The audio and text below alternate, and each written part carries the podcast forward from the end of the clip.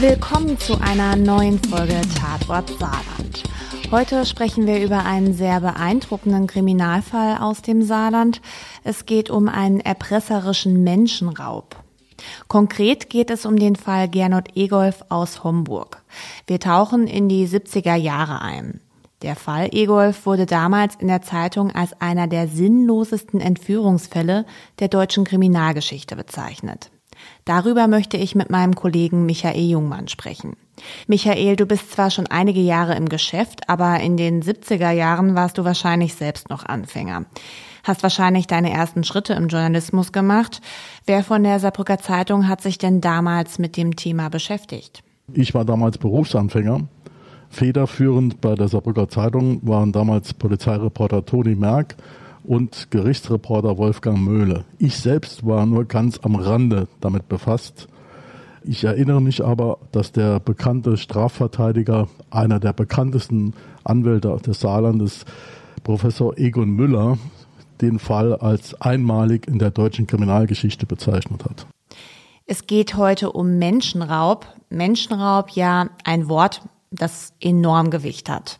Da hat man meist ein Bild im Kopf, ich hab's zumindest, eine brutale Kidnapping-Story. Jemand wird von seinen Peinigern entführt, gequält und es geht meist um Geld. Und zwar um viel Geld.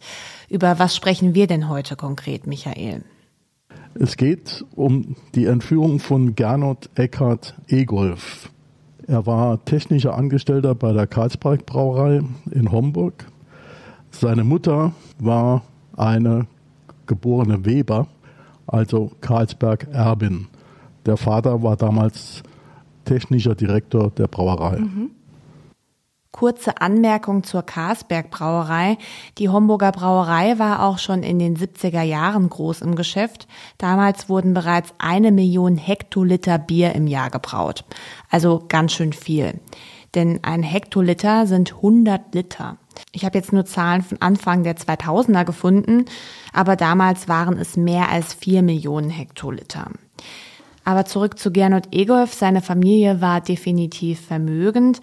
Egolf hat selbst im Familienbetrieb gearbeitet, hast du gesagt, Michael. Kannst du ein bisschen mehr über ihn sagen? Wer war denn dieser Gernot Egolf? Gernot Egolf war 32 Jahre alt zum Tatzeitpunkt nach der Fahndung der Polizei damals etwa 1,62 Meter groß, untersetzt, breitschultrig, runde Kopfform, dunkelblondes Haar. Er wird in den Medien als Karlsberg-Erbe bezeichnet. Bekannte und Freunde beschrieben ihn als lebenslustig und hilfsbereit. Mm, wie ist das denn abgelaufen? Gernot Egolf, wie ist er denn überhaupt verschwunden? Wie soll die Entführung abgelaufen sein? Nach dem, was ich weiß, ist er am 19. Oktober 1976 nachmittags gegen 16 Uhr telefonisch von seinem Arbeitsplatz gerufen worden und war seitdem spurlos verschwunden. Es ist Mitte Oktober, als Gernot Egolf verschwindet. 16 Uhr hast du, glaube ich, gesagt. Da dämmert es ja noch nicht mal. Und da verschwindet also jemand am helllichten Tag. Da denkt man ja direkt, das muss jemand gesehen haben. Da bekommt die Polizei sicherlich einige Hinweise, aber die Ermittler entscheiden sich damals nicht direkt an die Öffentlichkeit zu gehen, sondern erst fünf Wochen später. Wieso denn so spät? Die Polizei hatte damals offensichtlich auf die falsche Fährte gesetzt. Die damaligen Verantwortlichen hatten auf Hinweise reagiert, wonach möglicherweise das Opfer Egolf selbst an der Entführung mitgewirkt haben soll. Das klingt ja im ersten Moment total absurd. Wieso will denn da jemand seine eigene Entführung vorgaukeln? Um darüber zu sprechen, brauchen wir auf jeden Fall noch mehr Infos zu dem Fall. Die Ermittlungen laufen ja jetzt schon eine Weile, als die Polizei an die Öffentlichkeit geht. Wie soll denn diese Entführung nach den Ermittlungen abgelaufen sein? Die Polizei macht aus den Hinweisen auf die Entführung lange ein Geheimnis. In der Pressekonferenz, die nach fünf Wochen einberufen wurde, teilte damals der äh, amtierende Staatsanwalt mit, Auf Anruf eines Unbekannten hin hatte er am Nachmittag, also Egolf, am Nachmittag des 19. Oktober 1976 seinen Arbeitsplatz bei der Karlsberg Brauerei in Homburg verlassen. Seit dem 11. November haben sich die Erpresser, die in der Zwischenzeit mit 14 Telefonanrufen und drei Briefen ihres Opfers Verbindung mit den Eltern von Gernot Egolf aufgenommen haben, nicht mehr gemeldet. Kannst du erzählen, was da in diesen Briefen drin stand? In mindestens einem Brief äh, stand drin, dass zwei Millionen Mark, D-Mark, als Lösegeld gefordert wurden. Und es gab Forderungen, die Polizei draußen zu lassen, also nicht einzuschalten. Sowohl gab es Anweisungen, wer wohin kommen sollte. Okay, aber es kam nicht zu einer Lösegeldübergabe. Es gab zumindest zwei Versuche der Lösegeldübergabe. Die scheiterten daran, weil der damalige Täter, auf den wir später noch eingehen wollen, gemerkt hat, dass die Polizei in der Nähe war. Nicht nur die Polizei war eingeschaltet, ich habe gelesen, auch ein Dekan sollte vermitteln, also ein Geistlicher. Wieso wurde das denn getan? Das geschah offensichtlich auf ausdrücklichen Wunsch der Eltern, die einen Vermittler anbieten wollten. Und das war der Dekan Wagner, damals Pfarrer, evangelischer Pfarrer in Homburg. Mhm. Und auch der hatte an der Pressekonferenz teilgenommen, öffentlich erklärt, mir ist vom leitenden Oberstaatsanwalt verbindlich zugesagt worden, dass ich mit denen, die Gernot Egolf gefangen halten, verhandeln kann und seine Rückkehr ins Elternhaus ermöglichen kann, ohne dass die Strafverfolgungsbehörden eingreifen werden. Dafür, dass mir diese verbindliche Zusage gegeben wurde, steht mein Wort. Kennst du ähnliche Fälle, bei denen sowas auch gemacht wurde? Also mir kommt das schon etwas dubios vor. Also ich halte es nicht für ausgeschlossen, dass Angehörige von Entführten Vermittler ihres Vertrauens einschalten. Mhm. Aber mir selbst ist kein paralleler Fall bekannt. Es gibt dann ja ein paar Hinweise, aber lange tappt die Polizei tatsächlich im Dunkeln und die Familie ist verzweifelt und setzt auch eine Belohnung aus, und zwar 50.000 D-Mark. Und dann kommt der entscheidende Hinweis, und zwar aus Hessen. Das war der wohl alles entscheidende Hinweis, immerhin sechs Wochen nach der Entführung. Die Familie hatte auch den bekannten Rechtsanwalt Professor Egon Müller, der vor kurzem verstorben ist, eingeschaltet. Müller hatte damals im Auftrag der Familie diese 50.000 Mark für Hinweise auf das Auffinden von Gernot Egolf ausgelobt. Und in diesem Zusammenhang meldete sich dann eine frühere Freundin eines Täters aus Marburg an der Lahn, und sie wurde dann in Marburg unmittelbar vernommen, ins Saarland gebracht, hier auch zeitweise festgenommen. Sie hatte die Namen der Täter offenbart. Woher sie die Täter kannte, das hören wir später noch. Sie führt also zu den beiden Entführern. Kannst du da näher drauf eingehen? Wer hat denn Gernot Egolf entführt? Bei den Tätern handelt es sich um Joachim M., er war damals 22 Jahre alt, wurde von einer Psychologin später als Versagertyp mit Leistungswillen oder als Pechvogel beschrieben. Der zweite Täter war Andreas L., der Bekannte von Egolf. Beide kannten sich wohl aus Homburg-Erbach. Andreas L. soll die Entführung von Eckbert Egolf selbst vorgeschlagen haben. Opfer und Täter kannten sich, wie gesagt. Er hatte seine Ausbildung zum Heizungsmonteur abgebrochen und war hoch verschuldet. Okay, also Gernot Egolf hat also gedacht, er geht mit Leuten was essen und wurde stattdessen entführt. Jetzt werden die beiden festgenommen, sind aber auch kein unbeschriebenes Blatt für die Polizei, oder? Meines Wissens waren beide vorbestraft. Joachim M. hatte eine Vorgeschichte bei der Bundeswehr, ist dort entlassen worden. Er hatte auch einen schweren Verkehrsunfall verursacht mit zwei Toten und hohem Sachschaden. in einem geklauten Auto. Der Joachim M. war ein Vorbestrafter mit tiefrotem Konto. Mhm. Und der Andreas L.? Andreas L. war ebenfalls hoch verschuldet und spielte wohl in der Homburger, in der Szene in Homburg-Erbach damals eine Rolle. In der Szene, das heißt, dort war viel Kriminalität Alltag? Es gab jedenfalls eine Clique, die jetzt nicht unbedingt immer gesetztreu gehandelt hatte. Nun, jetzt werden die beiden festgenommen, aber Gernot Egolf ist ja zu dem Zeitpunkt immer noch verschwunden. Wo ist er denn dann? Ja, das erfahren die Ermittler erst nach stundenlangen Vernehmungen, nachdem sie den Joachim M. und den Andreas L. festgenommen haben, übrigens in ihren Wohnungen in Homburg-Erbach. Äh, nach stundenlangen äh, Vernehmungen räumen die dann ein, dass sie ihr Opfer in ein Verlies gebracht haben. Ein Verlies? Das klingt ja wie im Horrorfilm. Was war das denn? ein teilweise gesprengter Westwallbunker an der saarländisch-rheinland-pfälzischen Grenze in Eisen. Wo ist das denn? Eisen ist ein kleiner Ortsteil der Gemeinde Nofelden. Ah, okay.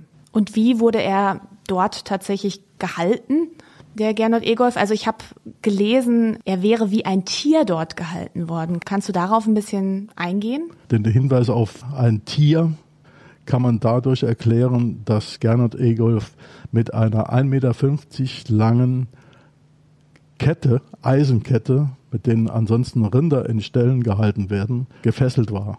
Oh. Und diese Kette war mit einem Vorhängeschloss wiederum an einer Eisenstange in dem Bunker befestigt. Zu diesem Verlies kann man noch sagen, dass das unter Wasser stand. Es hat viel geregnet bis zu 70 Zentimeter soll dieser Bunker oder diese Ruine mit Wasser überflutet gewesen sein und selbst nur 1,50 Meter hoch.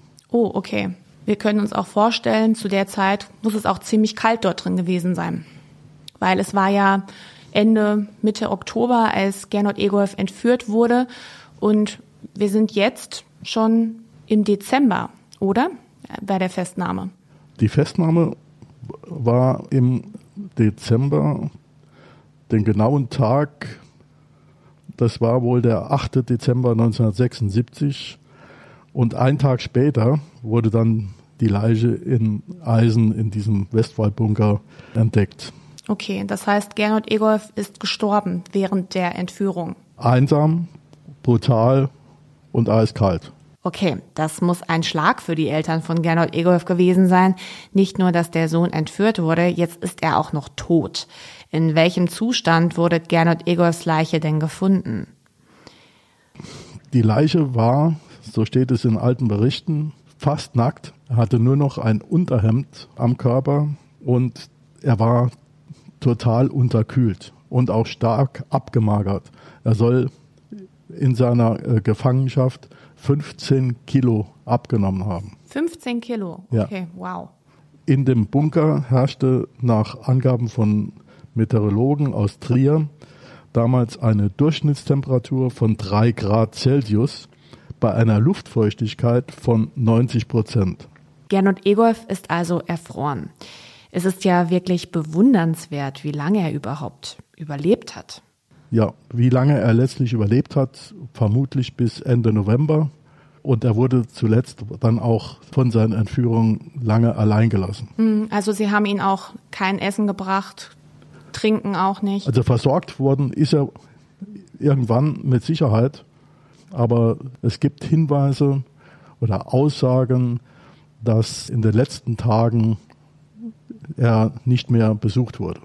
Das ist ja wirklich eine erschreckende Tat, die du eben beschrieben hast. Hm, man muss sich das wirklich vorstellen. Der wird in einem Bunker festgehalten, angekettet, abgemagert und stirbt dann. Wie schildern denn die Täter die Tat? Sie wollten schnell und sicher an viel Geld kommen, um sich abzusetzen. Die Tat selbst schildern die Täter in ihren Vernehmungen, dass sie sich mit Egolf verabredet hatten, ihn im Fahrzeug überwältigt haben, ihm offenbart haben, dass er entführt sei und brachten ihn dann in diesen Bunker. Weil dann aber Lösegeldübergaben, die verabredet waren, gescheitert sind, gab es wohl so etwas wie Resignation. Und ja? dann haben sie sich nicht mehr richtig um den Gernot gekümmert. Ja, vermutlich hat der Täter Joachim M. sein Opfer Ende November 1976 zum letzten Mal lebend gesehen. Und die Leiche wurde dann am 8. Dezember gefunden. Ja, die Leiche wurde am 8. Dezember in Eisen entdeckt. Mhm. Joachim M. schilderte damals den Ermittlern auch, dass der Gernot Egolf nur noch mit einem Unterhemd bekleidet war. Angeblich waren alle anderen Klamotten feucht und nach diesem Besuch verbrachte Joachim M. einige Tage bei seiner damaligen Freundin in Marburg, ließ also sein Opfer, von dem er schon wusste, dass es ihm nicht gut geht, einfach zurück. Nach seiner Rückkehr in Saarland suchte er den Bunker wieder auf und erzählte später den Polizeibeamten in seiner Vernehmung, Zitat, ich erschrak, Gernot lag im Wasser und lächelte, er war tot. Und dies soll am 7. Dezember 1976 gewesen sein. Okay. Und was haben Sie dann mit der Leiche gemacht? Ja, zwei Tage später waren beide Täter nochmals zu dem Bunker gefahren. Sie packten Gernot Egolf in eine Wolldecke, bedeckten ihn mit Erde und verschütteten auch teilweise den Notausgang in diesen gesprengten Bunker. Die Polizei musste, als der Tatort bekannt wurde, erstmal suchen, wo ist dieser Bunker und sie musste dann auch sich noch einen Weg freischaufeln. Du hast eben gesagt, Joachim M. besucht Gernot Egolf und verreist dann erstmal. Das klingt ja total absurd. Er verreist, obwohl er jemanden entführt hat, er verreist dann nach Hessen, hast du gesagt. Wahrscheinlich zu der Freundin, die nachher den Ermittlern auch den entscheidenden Tipp gibt. Ingrid S. heißt sie. Kannst du erzählen, wer hinter dieser Ingrid S. steckt? Ingrid S. war damals 25 Jahre alt, wohnte in Marburg an der Lahn. Sie war zweifache Mutter und war eine frühere Freundin des Täters M. Sie hatte den entscheidenden Hinweis gegeben über einen Bekannten an die Polizei. Diese Entführung von Gernot Egolf macht bundesweit Schlagzeilen und es geht vor allem immer wieder über die Pannenserie der Ermittler.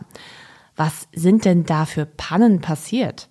Das war halt ein spektakulärer Entführungsfall. Die bundesdeutsche Medienlandschaft war hier unterwegs. Fahnder und Staatsanwaltschaft gerieten scharf in die Kritik wegen offenkundiger Fehler bei ihren Ermittlungen. So hat beispielsweise keine systematische Flächenfahndung nach dem Opfer stattgefunden. Also es wurden damals nicht Polizeiposten, Jäger und Waldbesitzer aufgefordert, Jagdhütten, Scheunen oder Bunker abzusuchen. Dann gab es Pannen bei Versuchen, das Lösegeld zu übergeben. Und vermutet wurden die Täter mit ihrem Opfer in einer Stadtwohnung. Und durch das lange Schweigen über fünf lange Wochen wurde die Chance, einen entscheidenden Tipp zu bekommen, wo sich Gernot Egolf aufhalten könnte, einfach vertan. Die Medien nannten das den kapitalsten Fehler. Und die Polizei spielte immer wieder auf der Selbstentführungstheorie, dass also Egolf mit an der Tat beteiligt gewesen sein könnte. Die Polizei glaubte daran zumindest zeitweise. Diese Selbstentführung, die verstehe ich nicht. Wieso denken denn die Beamten, dass Gernot Egolf sich selbst entführt hat, beziehungsweise irgendwas damit zu tun hat? Um Geld kann es ja nicht gehen. Ich meine, wir haben ja gehört, Gernot Egolf ist Millionärssohn, also hat ziemlich viel Geld, seine Familie ist vermögend. Es gab wohl den ein oder anderen Hinweis auf die Bekanntschaft zu Leuten aus dem Umfeld von Homburg-Erbach und dass Egolf selbst Kontakt zu, zu Tätern äh, gehabt haben soll. Die Eltern hatten darauf hingewiesen, dass das dem Rufmord gleichkomme und sie verwiesen auch auf Hinweise, die ihr Sohn in Briefen an die Familie, die er ja schreiben musste, gegeben hatte. Die Mutter solle zur Lösegeldübergabe in einem Mercedes kommen Ihm war aber sehr wohl bekannt, dass die Mutter seit Jahren kein Auto mehr gefahren war. Das sollte eigentlich ein Zeichen sein, dass der Gernot wirklich entführt wurde ja. und nicht damit mitgemacht hat. Davon ist auszugehen. Mhm. Jetzt sitzen Andreas L. und Joachim M. in U-Haft und Andreas L. droht immer wieder, sich selbst umzubringen. Und irgendwann gelingt es ihm tatsächlich. Wie denn? Ja, spektakulär.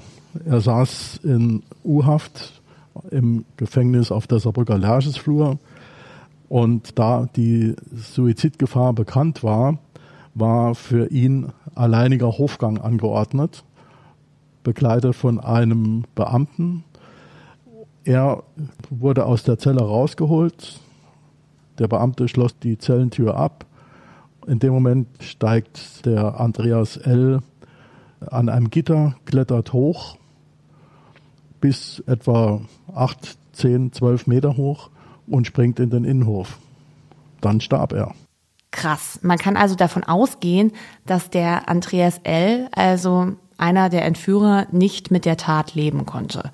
Also er konnte nicht damit leben, was er Gernot Egolf angetan hat. Und dann bleibt tatsächlich nur noch ein Täter übrig, Joachim M. Und kurz nach dem Tod von Andreas L. wird dann gegen Joachim M. auch Anklage erhoben. Ja, gegen Joachim M. wird Anklage erhoben und gegen die damalige Freundin oder die Freundin, die den entscheidenden Hinweis gegeben mhm. hat.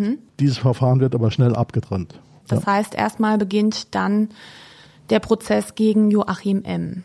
Der Prozess beginnt auch relativ spät, am 16. Dezember 1977, also gut ein Jahr nach dem Auffinden der Leiche. Und dann wurde eine Hilfsschwurgerichtskammer eingerichtet. Der Vorsitzende war Richter Karl Lillich. Der Grund für die Verzögerung bis zum Prozessbeginn lag wohl daran, dass die Sachverständigen, die das Gericht bestellt hatte, Terminschwierigkeiten hatten. Und kannst du ein bisschen schildern, wie der Prozess ablief? Was hat Joachim M., ja, wie hat er sich vor Gericht gegeben?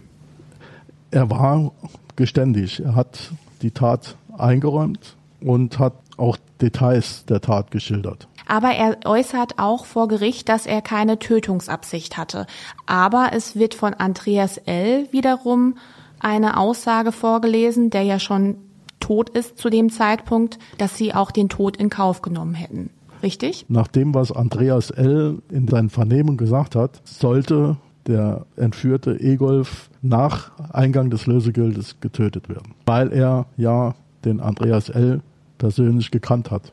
Aber das bestätigt eben Joachim M. nicht vor Gericht. Und dann kommt es auch zum Urteil gegen Joachim M.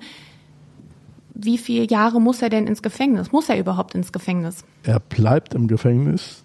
Das Urteil der Hilfsschwurgerichtskammer lautete auf lebenslange Haft für Joachim M. wegen erpresserischem Menschenraub mit Todesfolge, also Mord. Mordmerkmal war Habgier. Wir haben ja gehört, das Verfahren gegen Ingrid S., also der Frau aus Hessen, die den entscheidenden Hinweis gegeben hat, das wurde abgetrennt. Kannst du sagen, was mit ihr passiert ist? Ingrid S. wurde am 21. Mai 1978 vom Vorwurf der Beihilfe zum erpresserischen Menschenraub mit Todesfolge freigesprochen. Das Schwurgericht am Landgericht Saarbrücken unter Vorsitz von Richter Franz Priester hat geurteilt, dass sie angeblich Erzählungen der Täter als Angebereien eingestuft hatte, weil von der Entführung des Opfers lange nicht bekannt wurde. Erst nach Öffentlichkeitsverhandlungen durch die Polizei wurde sie darauf aufmerksam und hat dann einen Bekannten eingeschaltet. Das heißt, sie wird freigesprochen. Ja. Mm, du hattest immer wieder von der Kritik an der Öffentlichkeitsarbeit von der Staatsanwaltschaft und der Polizei gesprochen. Gab es denn da im Nachhinein irgendwelche Konsequenzen? Mir sind keine bekannt. Ja, auch eine Geschichte, die die Eltern von Gernot Egolf lange Zeit sicherlich verfolgt hat. Ich habe jetzt nichts mehr dazu gefunden, mm, wie es mit den Eltern danach weiterging, insgesamt mit der Familie. Ja, dieser Fall lässt einen auf jeden Fall sehr schockiert zurück ja ein Mann, der einfach nur auf der Arbeit war, einen Anruf bekommen hat, dass er mit Freunden was trinken gehen kann und dann entführt wird und in einen Bunker eingesperrt wird. Ein Verlies, in dem er nachher erfriert und verhungert. Eine schockierende Geschichte aus Homburg. Ja, und über diesen Fall können Sie auch wieder einen größeren Artikel auf unserer Homepage auf saarbrücker-zeitung.de oder in der SZ News App lesen.